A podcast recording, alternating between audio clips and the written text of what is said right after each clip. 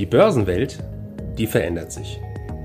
Anlegen im Kapitalmarkt, das bedeutet heute Hochleistungsrechner statt wild durcheinander schreiende Händler. Minuszinsen statt Geldvermehrung ihrer Spareinlagen. Anlagealgorithmen mit künstlicher Intelligenz hinterlegt und immer neue Finanzinstrumente. Mit dem Plutos Finanz Podcast wollen wir diese und viele weitere Finanzthemen aufgreifen und mehr Licht ins Dunkel bringen. Wir freuen uns darauf, Sie als unseren Zuhörer zu haben und lassen Sie uns somit loslegen. Mein Name ist Kai Heinrich, ich bin Vorstand der Plutos Vermögensverwaltung und zu meinem Verantwortungsbereich gehören unter anderem äh, das Portfolio-Management der Vermögensverwaltung. Und darüber hinaus manage ich gemeinsam mit dem äh, Thomas Kessoff den Plutos Multi-Chance Fund. Ja, und mein Name ist Peter Heinrich vom Börsenradio. Wir sind zufälligerweise Namensvetter, aber nicht verwandt. Nicht, dass da jemand vielleicht was denken könnte. So, jetzt können wir quasi ein Interview führen von Vorstand zu Vorstand. Ein Allzeithoch nach dem anderen in den USA. Ich merke mir die Zahlen schon gar nicht mehr. Lohnt sich eh nicht, weil nächsten Tag gibt es schon wieder neue Höchststände. Ist der Markt zu teuer, wenn der Bitcoin 48.000 US-Dollar macht und Charttechniker sogar 65.000 Dollar sehen? Menschen einer GameStop nachlaufen, Dogecoins kaufen und die Bildzeitung über Aktien spricht, ist der Markt dann zu teuer? Ja, Sie haben ein paar Klassiker äh, angeführt, die, wenn die Bildzeitung über Aktien spricht, das kennt man ja noch so aus Ende der 90er Jahre, dann ist immer die Zeit für den erfahrenen Börsianer, sich zu verabschieden. Ich denke, dass es diesmal nicht ganz so ist. Sie haben einige schöne Beispiele jetzt genannt, wo wir wahrscheinlich schon Blasenbildungen haben oder Exzesse im Markt haben. Allerdings ist das nicht allgemein gültig. Allzeit hoch heißt nicht zwangsläufig zu teuer. Die Frage, die sich stellt, ist ja immer, wie sieht es auf der Unternehmensbewertungsseite aus? Und da ist es durchaus so, dass wir am oberen Rand der Bewertungen sind, aber auf keinen Fall so teuer wie beispielsweise Ende der 90er Jahre. Abgesehen von einigen äh, speziellen Themen, hier wäre zum Beispiel eine Aktie wie Tesla zu nennen, die so viel wert ist wie alle anderen Automobilkonzerne zusammen. Währenddessen im Gegensatz, äh, um auch jemand prominentes Beispiel zu nennen, eine Apple oder eine Amazon, die auch extrem gut gelaufen sind, die aber im historischen Vergleich nicht über die Maßen hoch bewertet sind. Ja, also Apple, Alphabet, Facebook, die haben ja richtig Gewinne. Bei, bei Tesla könnte man sagen, das ist ja fast schon eine Religion. Also Tesla ist zwischenzeitlich, eine, ja, wir können schon sagen, eine Ideologie. Ich meine, am Ende muss man eins sagen, man muss Respekt dem Herrn Musk, äh, muss man Respekt zollen. Ich sag mal für die visionäre Weitsicht und auch für die Vermarktungskünste. Und er ist ja zweifelsohne in dem Segment äh, Pionier gewesen oder ist es auch noch visionär. So die Zahlen der Bewertung nehmen so ein unglaubliches Wachstum vorneweg, dass man halt echt äh, glauben müsste, er wird in Zukunft den kompletten Automarkt beherrschen. Und man sieht aber ja, dass viele etablierte Hersteller äh, nachziehen und sie bei den deutschen Herstellern, die das Thema so ein bisschen verschlafen haben, investieren ja BMW, Daimler, VW äh, wirklich viel Geld und Know-how in das Segment. Und auch hier gibt es ja noch Wettbewerber aus Asien, über die man wenig hier spricht, äh, die auch in diesen Markt drängen. Also von daher Tesla mit Sicherheit ein tolles Unternehmen, aber Beispiel, zumindest aus meiner Sicht, ja, für eine Blasenbildung wo wir bei dem Thema sind. Sind wir teuer oder nicht? Also bei Tesla ist es definitiv der Fall. Wo ist es vielleicht nicht der Fall? Lassen wir uns da noch ein bisschen diskutieren. Haben wir dieses Jahr noch ein ganz typisches Bullenjahr? Also manche erwarten ja den Anstieg bis auf 15.000 Punkten. Das hört sich natürlich immer hoch an und, und man denkt, neuer Rekord, neuer Gipfel, 15.000, das klingt schon als relativ großer Optimismus. Aber wenn man es jetzt rein mathematisch sieht vom heutigen Stand, sind es ja nur sieben bis acht Prozent. Also die Performance eigentlich eines ganz normalen Börsenjahres. Naja, ich hätte genau das Argument jetzt aufgegriffen. Es ist 15.000, ist tatsächlich nicht spektakulär. Wenn man überlegt, dass wir ja äh, letztes Jahr vom Tief 38 Prozent zugelegt haben und ja, 7, 8 Prozent an sich im Mittel eher normales Börsenjahr äh, ist. Ich glaube, dass die Frage gar nicht alleine ist, was macht die Börse? Das wäre im letzten Jahr auch die falsche Frage gewesen sondern was machen einzelne Sektoren. Im letzten Jahr war das Erfolgsrezept äh, zum einen Teil das Timing, draußen zu sein beim Crash im Februar und wieder gut reinzukommen. Und der zweite Part war, wo war ich investiert? Ich meine, an der Nasdaq konnten sie sehr viel Geld verdienen im letzten Jahr. wenn sie äh, Fluglinien hatten oder Touristikkonzerne, hatten sie eine Katastrophe. Und ich könnte mir vorstellen, dass es dieses Jahr auch so sein äh, wird, allerdings verbunden mit einer Sektorrotation. Und da ist ja die Frage, was ist günstig oder was wäre billig? Die zyklischen Aktien beispielsweise sind noch auf keinem hohen Bewertungsniveau. Es gibt spannende Themen, finde ich, im äh, Rohstoffsegment. Die Aktien haben auch relative Stärke aufgebaut im letzten halben Jahr. Und von daher ist vielleicht eher die Frage, wenn der Markt in der Bandbreite laufen würde, sagen wir mal 13.000 bis 15.000, wenn wir jetzt vom DAX reden, was machen einzelne Segmente und auch geografisch betrachtet. Gehen wir doch mal auf die Segmente ein. Also ich hätte jetzt noch argumentiert, sind denn die Renner 2021 die gleichen wie 2020 und Sie sagen jetzt nein, wir müssen auf eine Sektorenrotation achten. Hat die schon stattgefunden? Und also ich habe noch nicht ganz verstanden, was wohin rotiert.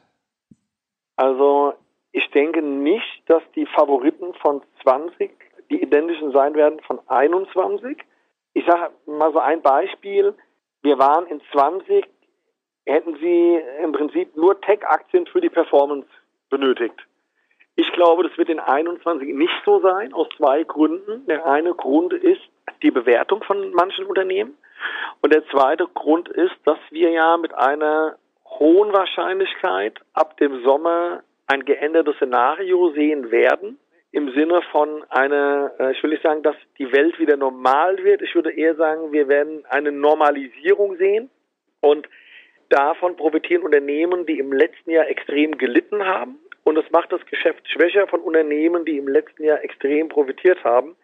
Damit will ich nicht sagen, dass man eine Amazon verkaufen muss, weil das Geschäftsmodell ist auch langfristig super, da gibt es nichts zu sagen. Aber die haben einen ordentlichen Schluck aus der Pulle im letzten Jahr genommen. Währenddessen, und da sind wir bei der Frage, wohin rotiert es eigentlich, während andere Unternehmen, mal ein Beispiel aus dem Rohstoffbereich zu nennen, oder zwei, eine Freeport, eine Rio Tinto, die angefangen haben, eine relative Stärke aufzubauen ab dem vierten Quartal 20, äh, die würden beispielsweise von solchen Themen profitieren, wie einem Konjunkturaufschwung, der durch eine Durchimpfung theoretisch kommen könnte. Und auch natürlich von den großen Konjunkturprogrammen, die die Regierungen ähm, schnüren.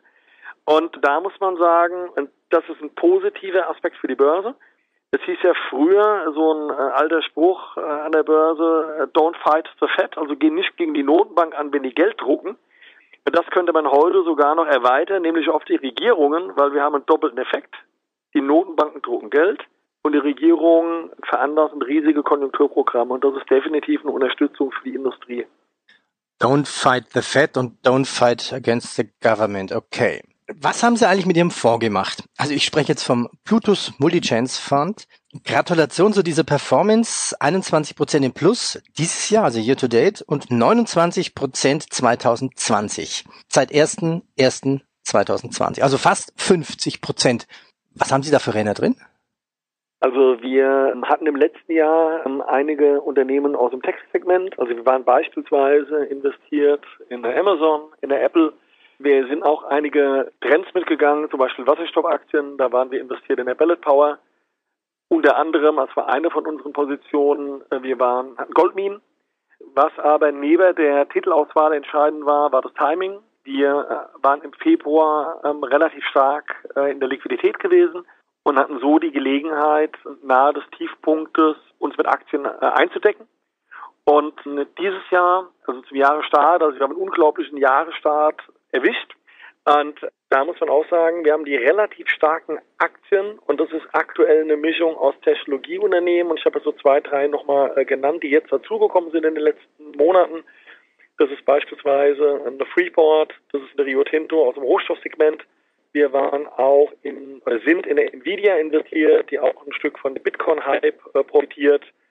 Und äh, wir haben nach der oder kurz vor der Präsidentschaftswahl auch kleinere Positionen in Kanzsaktien ähm, gehabt, äh, die auch von einer möglichen Legalisierung profitiert haben. Daran sieht man schon, wie breit das Spektrum ist, mit dem man aktuell Performance generieren kann. Als ich Sie heute früh angerufen hatte, ich wollte mit Ihnen kurz die Themen absprechen, da sagten Sie, Heinrich, ich habe jetzt keine Zeit, ich muss die Orders einstellen. Was haben Sie denn neu gekauft und, und wie funktioniert das bei Ihnen? Wann werden welche Kaufentscheidungen getroffen? Also wir haben zwei, äh, zwei Bereiche sozusagen. Das ist einmal das Fondsmanagement. dort ist bei, also ich nehme mal als Beispiel den Plutos Multichance, da ist der Herr Kestorf der verantwortliche Fondsmanager. Der Kestorf macht das Geschäft über 40 Jahren und bedient sich einer Mischung aus Fundamentalanalyse und Markttiming, wobei das Markttiming den größeren Schwerpunkt einnimmt. Also sprich, wir schauen auf Trends, auf Aktientrends, auch auf relative Stärke. Das war letztes Jahr beispielsweise die Technologie.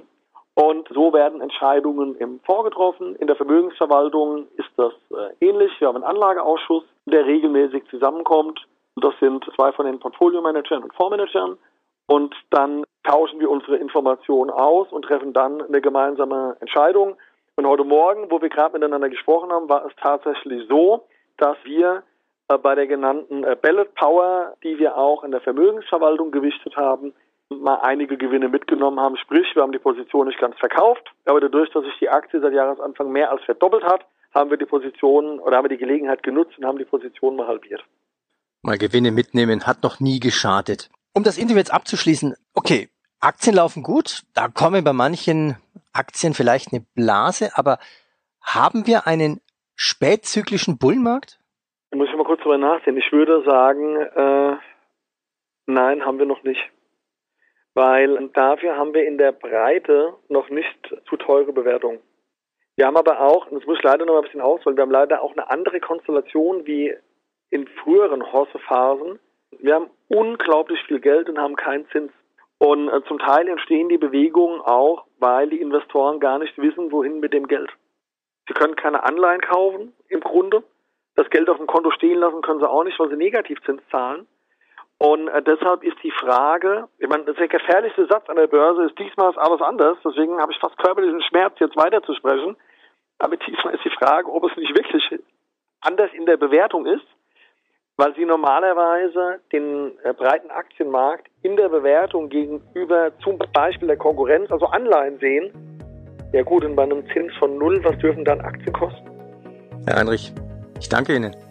Gerne. Danke für Ihre Zeit und Anhören unseres Plutos Finanzpodcasts. Ein Podcast, der Ihnen sowohl allgemeine Informationen zum aktuellen Marktumfeld sowie auch Wissen zu speziellen Themen wie Rohstoffe, Fonds oder auch Aktien einfach und effizient vermitteln soll. Wenn Ihnen der Podcast gefallen hat, dann hinterlassen Sie gerne eine Bewertung auf Apple Podcasts und folgen Sie dem Podcast auf Spotify. Teilen Sie ihn auch gerne auf Facebook, Twitter und LinkedIn und besuchen Sie uns auf plutos.de. Viel Spaß weiterhin und bis zum nächsten Mal, Ihr Plutos-Team.